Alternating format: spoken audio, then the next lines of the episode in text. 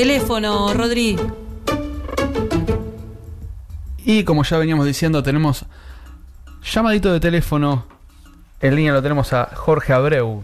¿Qué tal, Jorge? ¿Cómo estás? Bueno, ¿Todo bien? ¿Y vos? Bien, todo tranquilo, por suerte. Acá ya empezando la segunda hora del programa. Y Sí, estuve, estuve escuchando muy interesante lo, el tema de Cibios y, y lo de Pegasus. Es, todo un tema eso. Y lo vamos a seguir tratando dado la coyuntura de que, bueno, hay posibilidades de que cambie el gobierno y hay herramientas que de un gobierno pasaron a otro y de este van a volver a pasar a otro probablemente. Y vamos a seguir hablando del tema con mucha gente. Es, es una de las ideas que tenemos para continuar en todo lo que es entrevistas de la segunda hora del programa. Pero hoy, sinceramente, estábamos muy, muy, muy incrédulos. No lo podíamos creer. Decíamos, ¿cómo es esto? ¿Cómo que Wikimedia va a estar haciendo un evento hermoso? Y dijimos, ¿a quién podemos llamar para preguntarle? A Jorge. Jorge, Bueno. ¿qué es lo que va a estar haciendo Wikimedia? Contanos. Bueno, antes que nada, gracias por, por acordarse y nada, súper interesante acá salir a hablar con ustedes de, de algo que me apasiona tanto como, como Wikipedia y Wikimedia, sobre todo con los temas tan serios que tratan ustedes. Bueno. Gracias. Eh, te cuento, les cuento. El 12, 13 y 14 de septiembre, en el espacio de la memoria de derechos humanos, vamos a hacer eh, lo que se llamó Conferencia de Derechos Humanos en Entornos Digitales. ¿Sí? Es una conferencia en la que va a haber un panel de apertura, por ejemplo, en donde van a participar el juez Rafecas, este, Bea Usaniche, conocida por Vía Libre, Lucas Fauno de Agencia Presentes, van a haber un montón de paneles de, libertad en tiempos de desinformación, de seguridad de Internet y derechos humanos, de género, diversidad e inclusión en Internet, este y después otros paneles con talleres relacionados con derechos humanos y los proyectos de Wikimedia, y bueno, y de cómo desarrollar pro- proyectos educativos. A ver, ¿Cuál es? Sí. si entendemos bien. ¿Qué es Wikimedia? Para la gente que nos está Bien. escuchando por primera vez, Jorge Abreu de Wikimedia nos está contando de una conferencia el 12, 13 y 14 de septiembre en Avenida del Libertador 8151. ¿Qué es Wikimedia? Bueno, eh, yo soy vocal en la actual comisión directiva. Wikimedia en Argentina es una asociación sin fines de lucro que actúa como brazo de la Wikimedia Foundation en Estados Unidos, que es la fundación que se encarga de gestionar y mantener los proyectos de Wikimedia. Entre ellos, el más famoso es Wikipedia, que se dedica al conocimiento libre y a tratar de liberar información relacionada y procesada para que la gente pueda aprender, leer o, enterarse de cosas. O sea que Jorge, vos me estás queriendo decir que Wikipedia integra Wikimedia, ¿verdad? Exactamente. y que Wikimedia está haciendo esta conferencia con distintos organismos de derechos humanos y, como bien dijiste, el juez Rafeca y quién más. Beusaniche, Lucas Fauno. Y toda gente que está relacionada con distintas organizaciones no gubernamentales o organizaciones de la sociedad civil que van a estar hablando todos ese tipo de temas, ¿verdad? Exactamente. Todo esto es como una especie de culminación o el pico más alto de un proyecto que Wikimedia Argentina lleva ya más de tres años trabajando en derechos humanos. El proyecto se llama Wikilesa y a lo que se dedica el proyecto es a editar sobre violaciones a los derechos humanos y ya lo ejecutamos tanto en Argentina como en México, Chile, Colombia, Uruguay, Venezuela, Paraguay, en donde se va a distintas instituciones, como por ejemplo acá en Argentina el espacio de la memoria de los derechos humanos, se abren libros, se escuchan testimonios para poder para saber dónde buscar información eh, y se editan y actualizan los artículos relacionados con, con las violaciones a los derechos humanos en estos países. ¿Y pueden existir violaciones a los derechos humanos en Internet? ¿Cómo, cómo? ¿Pueden existir violaciones a los derechos humanos en Internet o a través de Internet? Qué buena pregunta. Creo que es más una pregunta para vos que para mí. Eh, uf, y estimo que, que hay muchos derechos que se pueden romper a través de, de Internet, sobre todo en hacia personas, ¿no? A ver, sí, se puede, hay y un montón. Y los estados y los estados a través de Internet pueden generar una especie de, de estado represor utilizando Internet como herramienta. Correcto, de hecho NSA, los firewalls de China y todo lo demás en relación a la Sí, libertad de conocimiento y lo que fundamentalmente se dedica a Wikipedia es a promover todo esto como eh, lo que nosotros conocemos como Wikipedia, el derecho a saber. Mira, yo eh, lo tendría que chequear ahora, pero hasta hace muy poco tiempo Wikipedia seguía bloqueado en Turquía, por ejemplo. Ah, mira, ¿y cómo hacen los turcos para acceder o cómo podrían hacer los turcos para acceder a Wikipedia desde Turquía? Lo que se hace es lo siguiente. em, Wikipedia, para, para evitar el tema de que se puedan bloquear o, o rastrear, los gobiernos puedan rastrear a las personas a través de sus usuarios, tiene una política de que permite las ediciones anónimas, no importa de qué tipo. O sea, no bloquea contenido para, para que, no sé, por ejemplo, solamente lo puedan editar usuarios registrados o cosas así. Solo se hace en casos muy particulares en donde está pasando algo actual, ponele. Eh, entonces lo que se hace es de lugares como China o Turquía Sí. o otros países en donde nos han bloqueado, y la gente generalmente usa VPN, con las que trata de salir por IPs de otros países. O sea que se conecta a través de una red, modifica su dirección IP para que no sea de Turquía y desde ahí puede estar accediendo a, por ejemplo, a la Wikipedia. Claro, porque en realidad, ¿qué hacen los gobiernos cuando bloquean eh, contenido extranjero, por llamarlo de alguna manera? Sí. Bloquean los DNS, que son los nombres que después se traducen en las direcciones a las que las computadoras se conectan, o bloquean las IPs, que son los números efectivamente detrás de los cuales corren los servidores de, de los sitios, como por ejemplo Wikipedia. Eh, la manera de poder saltearse eso es usando una VPN, porque las redes de VPN lo que hacen es encapsulan el contenido, o sea, el contenido real al que uno se quiere conectar, y un gobierno de este tipo va a leer que nos estamos conectando a X dirección cuando en realidad por dentro estamos yendo a Wikipedia, Google, lo que sea. ¿Tenemos un estimado de cuánta gente desde Argentina se conecta a Wikipedia por día o cuánta gente se conecta a nivel mundial a través de eh, Wikipedia? Sí, son billones. Eh, el número exacto ahora en este momento no lo tengo. Eh, lo que sí te puedo decir relacionado con, el evento, por ejemplo, es que son muy pocos los que efectivamente editan contenido para que nosotros tengamos el contenido existente en Wikipedia.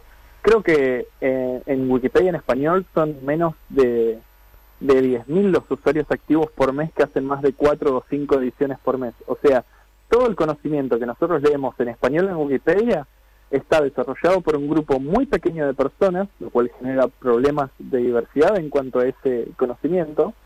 Eh, y mucha gente no entiende que necesitamos de todos para que el conocimiento sea de todos y no esperar a que un par solamente lo escriban. ¿Y cómo puede hacer la gente para decir, bueno, ¿sabes qué? Yo quiero ponerme a editar la Wikipedia y tengo material para hacer de sobra. Soy profe de, no sé, X cosa o sé mucho de X cosa, necesito algún título. ¿Cómo puedo hacer? Bueno, e- es muy sencillo. Por ejemplo, si, si pusiéramos el ejemplo de profesores, tanto de secundario, universidad o lo que sea, eh, Wikimedia Argentina inclusive tiene una encargada de, de educación, que es Luisina Ferrante, y si se comunican, Luisina ha hecho muchos trabajos con escuelas y con universidades para que los profesores puedan integrar proyectos de edición de Wikipedia en el aula. Y si es una persona común y corriente, en el sitio de Wikimedia Argentina también puede encontrar que se hacen talleres, por ejemplo hay talleres de, de edición de género y diversidad, en donde se juntan los martes o los jueves en el microcentro, en las oficinas de Wikimedia, a editar sobre, sobre mujeres que, de las que hay poca información o de las que todavía no existen los perfiles, los, los artículos de biografía en Wikipedia. Eh, se hacen todo tipo de talleres. Hubo uno en el Teatro Colón que fue fantástico, que hubo como 200 personas editando sobre la historia del Teatro Colón. Eh, hemos hecho todo tipo de talleres para que la gente pueda decir, que es interesante por lo menos para probar por primera vez. Y después te acostumbras y ya lo haces por, por hobby y por costumbre. O sea que encima uno puede trabajarlo en el aula, es decir, en los colegios, lo puede trabajar de forma personal en su casa, a través de la web, o también puede estar yendo a distintos eventos que están organizando ustedes. Así es, y creo que, que vos por ahí vas a coincidir conmigo en que es importantísimo ahora enseñar desde jóvenes qué son estas herramientas que hay en Internet, qué significan, quién genera el conocimiento, quién lo maneja, quiénes tienen acceso a manipularlo. Eh, porque, por ejemplo, cuando yo era chico y, todavía estaba la encarta en los 90, para, a nosotros se nos enseñaba la encarta es una enciclopedia, las enciclopedias están bien, no se equivocan, no tienen errores, eh, estudien de ahí, está todo perfecto, o la británica o lo que sea. Y replicar eso hoy en día sería un problema gigante con fake news, eh, vandalismos en, Wikipedia mismo, eh, hay gobiernos que se dedican a, a editar Wikipedia. En Chile hace poco salió en un medio muy importante que, detectaron que gente del gobierno había tratado de lavar su propia imagen en los artículos de biografía. Acá en Argentina también hubo casos de lo mismo. O sea que como la Wikipedia se edita y se va haciendo entre todo el trabajo colaborativo de todas las personas en el mundo, hay cosas que siempre se pueden estar mejorando y esa información puede ir variando y a veces puede ser cierta o como no, entonces hay que cuidar esa información, ese acervo incuestionable de conocimiento para que sea incuestionable. Si no... Exactamente, esto funciona como el software libre. Eh, se dice que el software libre es más seguro que el privativo en general porque cuantos más ojos están viendo, eh, más probabilidades hay de que puedas enganchar un código malicioso. En Wikipedia sucede lo mismo, cuanta más gente logremos que lea y edite la enciclopedia, tenemos más gente viendo que no hayan vándalos o otras personas con fines maliciosos tratando de editar la enciclopedia. Estamos hablando con Jorge Abreu de Wikimedia y recién nos contaba que había un montón de personas colaborando desde un montón de sitios, millones, millones y millones, pero que en español solamente habían 10.000 aproximadamente. ¿Se sabe cuánto hay de eh, diferencia de género o sea, cuántos hombres y cuántas mujeres y cuántos transexuales, cuántos... ¿Se sabe algo? Eh, sí, no. El tema es así. Más o menos estaba siendo 87% hombres, eh, 13% mujeres, los editores. Ahí tenemos un gap enorme eh, de edición. Y con respecto a, géneros no binarios, el tema es que hace muy poco recién las herramientas de Wikipedia permitían definir eh, que uno no pertenecía a, uno de los dos géneros más populares, ¿no? Entonces, es como que esa información todavía es faltante y esa información recién la vamos a poder tener quizás dentro de un par de años cuando las personas que editan empiecen a completar sus perfiles, porque también hay que entender que como Wikipedia busca esto de que no, no seas una persona a la que puedan targetear por el conocimiento que agrega, eh, es voluntario es voluntario poner tu nombre, es voluntario poner cuál es tu género, es voluntario poner de qué país sos. Yo recuerdo no hace mucho que había un, fui a un evento de Wikimedia donde venía eh, algo así como una editora de Wikimedia, de Wikipedia y nos decía yo no soy la jefa de ellos, pero soy la jefa. ¿Te acordás algo de eso?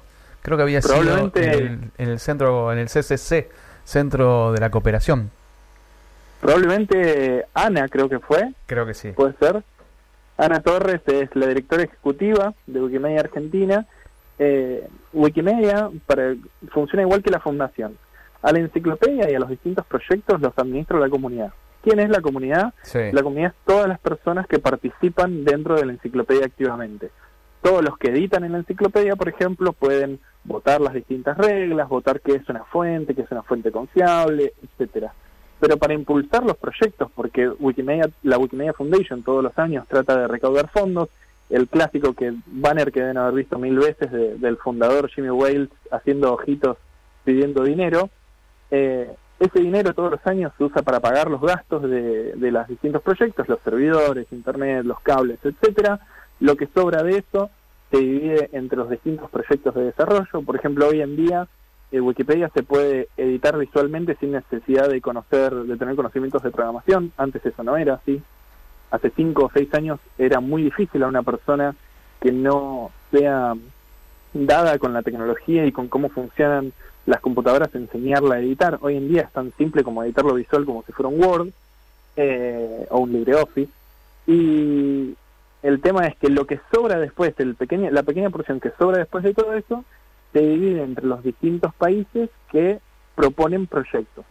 Entonces, por ejemplo, Argentina propone proyectos de derechos humanos, porque nosotros tenemos muchas historias de, dictaduras y de opresión desde el Estado, mucha información que todavía no es pública, mucha información que está resguardada en algunos libros tirados en alguna biblioteca de alguna dependencia estatal y que la gente no conoce la información.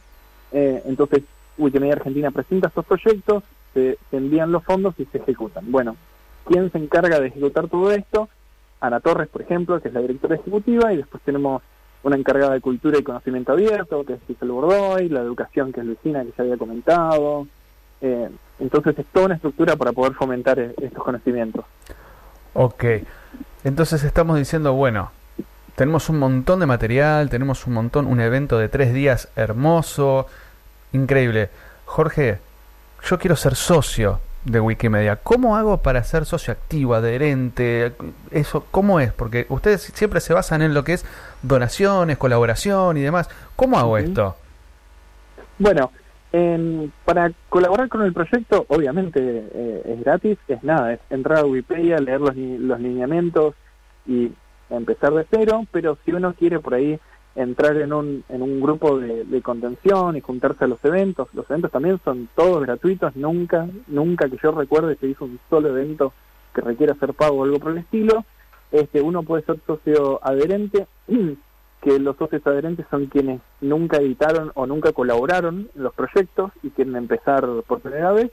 Y si no, los socios activos, que son personas que ya tienen usuarios registrados en Wikipedia o lo que sea, y se paga una suma eh, como se dice, solamente para de, voluntad para demostrar que uno quiere ser socio, que si yo no mal recuerdo son 300 pesos por año, o sea, a inflación de hoy en día es absolutamente nada. Es, menos de un peso por día. Sí, creo que la gaseosa de los litros más grandes de hoy en día debe estar en los 200 pesos, una cosa así, así que claramente no es nada y es simbólico, esa es la palabra que buscaba. Eh, y nada, porque como el dinero sale de las, de las donaciones, es si quieren donar a los proyectos, es se dona a la Fundación Central, no, no, no es necesario, no es, no es nada lo que uno vaya a ir pidiendo plata ni nada por el estilo. Bien, estábamos entonces hablando con Jorge Abreu de Wikimedia Argentina, donde va a estar habiendo un evento en los días 12, 13, 14 de septiembre en Avenida del Libertador 8151, en la Casa por la Identidad de Abuelas de Plaza de Mayo, va a haber gente como, por ejemplo, la gente de Fundación Vía Libre, el juez Rafecas, Lucas Fauno, Wikimedia Argentina, Venezuela, Chile, Chequeado, Access Now, TEDIC, eh, Derechos Digitales de Chile, eh, distintos capítulos de Wikimedia, la UNESCO, un montón de gente. ¿Me estoy olvidando de alguien? No sé pero hay un montón de gente, agencia presente, eh, de todo. Muy, muy recomendado, muy, muy recomendado para, cual, para las personas que se dedican o que les interesa el tema de derechos humanos, de derechos en Internet eh, y de cómo poder expandir el conocimiento, porque la idea también de, este, de esta conferencia es converger a todas estas organizaciones que ya vienen trabajando en distintos temas en particular, ponerlas a todas juntas y discutir sobre seguridad digital, libertad de expresión, derechos humanos en Internet y abrir el diálogo y experiencias para compartir lo que cada una ha aprendido en este tiempo, a ver qué cosas más se pueden hacer y qué cosas se pueden hacer en conjunto. Recién el, en el separador que tenemos entre horas, este, nuestra querida Carla Ritrovato nombra frases y eh, de distintos autores, de distintas personalidades de lo que es el ambiente de Internet y hoy le tocó a Aaron Schwartz, donde indicaba todas las cosas de compartir información y que era bueno compartir información y es uno de los creadores de todo esto, de este movimiento, uno de los ideólogos más importantes. Esto es desde hace muchos años que todos tratamos de compartir la información, de llevarla a todos lados. Recién nombrabas el software libre, eh, hay un montón de eventos, uno se cansa ya de, de, de, nombrarlos y no, no podemos creer la cantidad de gente y cosas que van apareciendo y que se van juntando y que van saliendo y que cuando uno dice, bueno, ya está Jorge, no hago más nada. Viene Jorge y te dice, no, no sabes, tengo tres días de, de eventos y, y, y, vienen todos estos. Y vos decís, no lo puedo creer, no puede ser. Y sí, puede, y pasa, y va a seguir pasando. ¿Y es bueno que pase? Sí, claro que es bueno que pase. La verdad que yo estoy muy, muy, muy contento de que estos tres días, con brindis, con cóctel de bienvenida, con eh, un montón de cosas. Y lo que más me llama la atención, que esto sí no, mm, son dos detalles que hay que trabajar a por ello. 87% de los colaboradores en español son varones. Acá hay un problema. Y me parece fundamental esto que eh, le dieron mucha importancia, se ve. En el día 2, si mal no recuerdo, está viendo un panel de género y diversidad e inclusión en Internet. Es decir, hay dos paneles. ¿sí? Esto es fundamental. El día 10 del 9, desde las 12 hasta las 14.15, va a haber dos paneles de género de Wikimedia Chile, Wikimedia México, Fundación Carisma, periódicas, agencia presentes. Bueno, ¿por qué? Porque esto tiene que ser por lo menos mitad y mitad. Y saber, saber, y esto sí es algo que, que me ganaste de mano, y yo dije, mira, le voy a preguntar por esto, a ver qué me dice. En años vamos a tener la diferencia de estos géneros no binarios. Vamos a tener información sobre esto en años. Es que es el problema, a ver, nosotros este tema lo venimos tocando por otro tema relacionado, que es la invisibilización de, de las distintas mujeres a través de la historia, y el problema de la invisibilización surge de que al no haber datos, eh, se hace una pseudo confirmación de, ok, no, no hubo mujeres importantes en la historia porque no hay datos de que haya habido mujeres importantes en la historia. Y con el tema de, de los géneros no binarios pasa lo mismo, es, no, no existen los géneros no binarios porque no tenemos ningún dato de géneros no binarios. Entonces, como la encuesta de CISARMI, por ejemplo, que hace un año creo que recién pregunta eh, el tema de género, orientación sexual, como siempre son, son todas preguntas eh, opcionales y voluntarias, pero son datos que recién ahora se van a empezar a conocer. Esto es increíble, la verdad que hace poco, cuando empezamos, de hecho, cuando hicimos el primer programa, la primera frase que decía Carla era de Margaret Hamilton y era muy muy muy curiosa, muy puntual donde ella desarrollando el primer programa donde el hombre aterrizó a la luna eh, se ve forzada a pedir un crédito eh, algo común, un crédito personal y le pedían que firme su marido el pedido del crédito. Entonces Margaret Hamilton lo que hizo fue eh, presentarse y decir, che, pará, si mi marido tiene que firmar, un eh, firmar para que yo pida un crédito, ¿por qué no las mujeres de ustedes tienen que firmar para pedir ustedes un crédito? Y como muchos no les gustó, le permitieron de que ella, su marido, no tenga que firmar. Es Recordemos, para quien no lo sepa, que Margaret Hamilton es una, una desarrolladora de software muy influyente, que fue la líder del desarrollo del programa de, de guiado de las misiones Apolo que era el sistema con el que descendían de, la cápsula Orión, el Eagle descendía hacia la Luna. O sea, es básicamente el, la pieza de software más importante de todo, de todo el programa espacial. Sin Margaret no había el Día del Amigo, no había un paso grande para la humanidad. A eso nos estamos refiriendo y por eso queremos que eh, todas estas identidades se sigan ampliando y trabajan por ello y Estamos muy contentos ya de que pronto Wikimedia Argentina tenga esas estadísticas, duplique la cantidad de mujeres y de personas que están haciendo este desarrollo en Wikipedia en español, que bien tengamos en cuenta que no toda la gente lee en inglés, no toda la gente lee en francés, Muchos leemos en español, nos encanta leer en español y queremos que la misma o mejor información que está en inglés esté en español. Sí, eh, yo me canso de decirlo y he tenido muchas discusiones en Twitter al respecto, de que hay mucha gente que dice, no, yo en Wikipedia en español no edito, ni corrijo, ni agrego información porque para mí la Wikipedia en inglés es la mejor.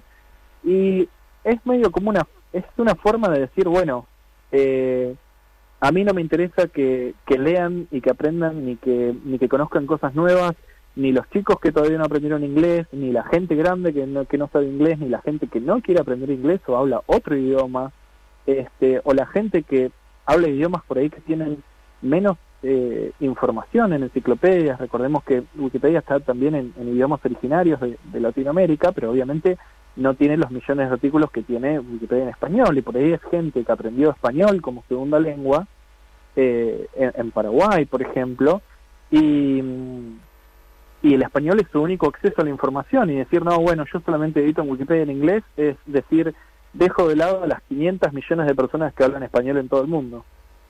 Es un acto de discriminación. eso es evidente. Bueno, Jorge, yo te agradezco muchísimo que nos hayas atendido, que nos hayas dado toda esta información, que nos hayas hablado un ratito con nosotros y ya nos estaremos viendo tomando una, una cervecita en las Admin Beers y las Admin Birras, este, que fue el jueves pasado y estaremos en algún evento. Te agradezco muchísimo. Recordemos que el evento de Wikimedia es el día 12, 13 y 14 de septiembre a partir de las 17 horas en Avenida del Libertador 8151, la Casa por la Identidad de la Abuelas de Plaza de Mayo. Así es, muchísimas gracias a, ustedes, genial el programa, yo te dije, me parece súper interesante las cosas que hablan y los temas que tocan, que no, no se escuchan en otro lado, Así que muchas gracias por el llamado y también espero que compartamos unas birras dentro de poco. A vos, Jorge. Nosotros nos vamos a un tema, nos vamos hoy al último tema de la noche de Amy Winehouse, Back to Black.